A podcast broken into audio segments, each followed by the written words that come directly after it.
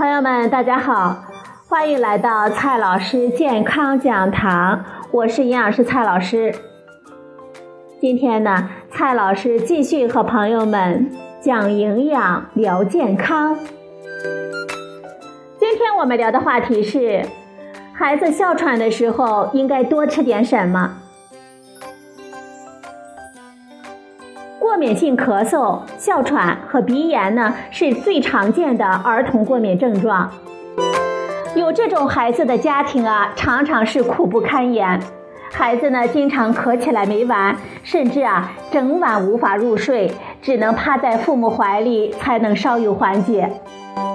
洗鼻器、雾化器、色苷酸、孟鲁斯特、西替利嗪、辅舒酮、普米克、克伦特罗、沙丁胺醇。等等等等，能用的都用上了，还是很难控制住不发作啊？怎么办呢？过敏呢是有明显家族遗传史的疾病，但是环境因素也是十分重要的诱因。最近这些年呢，各大医院的过敏门诊是人满为患，环境恶化可能是原因之一。基因呢，我们是改变不了的，因此医学界对于环境因素和生活方式的影响更为关注。最近，瑞典的卡洛林斯卡医学院发布了一项研究结果，是关于儿童过敏和血液中常链多不饱和脂肪酸含量之间的关系。他们共跟踪研究了九百四十个孩子。这是到目前为止呢规模最大的队列研究。结果显示，当孩子八岁的时候，如果血液中的 N3 多不饱和脂肪酸的含量比较高，那么十六岁的时候发生哮喘和鼻炎的概率就会比较低。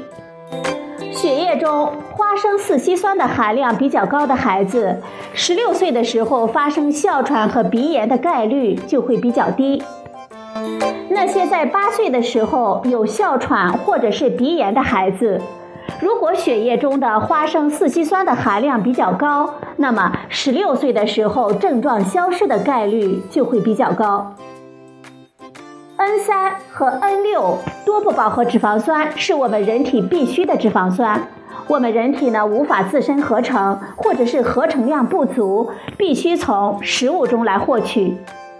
比如说，核桃、松子中就含有比较多的花生四烯酸，富含脂肪的海鱼中就有比较多的 N 三多不饱和脂肪酸，比如说 DHA、EPA 等等。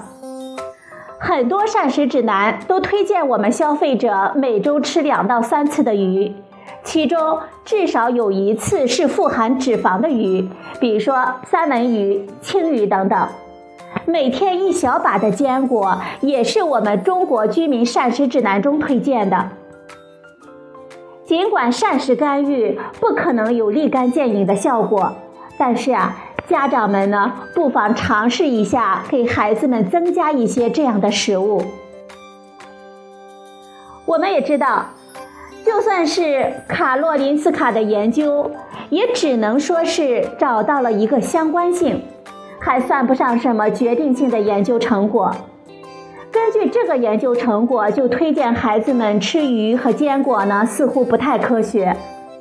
但是呢，让孩子吃一些鱼和坚果，从膳食多样化的角度来说，本身呢就是有益的。如果能在预防过敏方面能够起到哪怕一丁点儿的作用，岂不是更好呢？许啊。这样的心情呢，只有哮喘孩子的家长们才能够明白。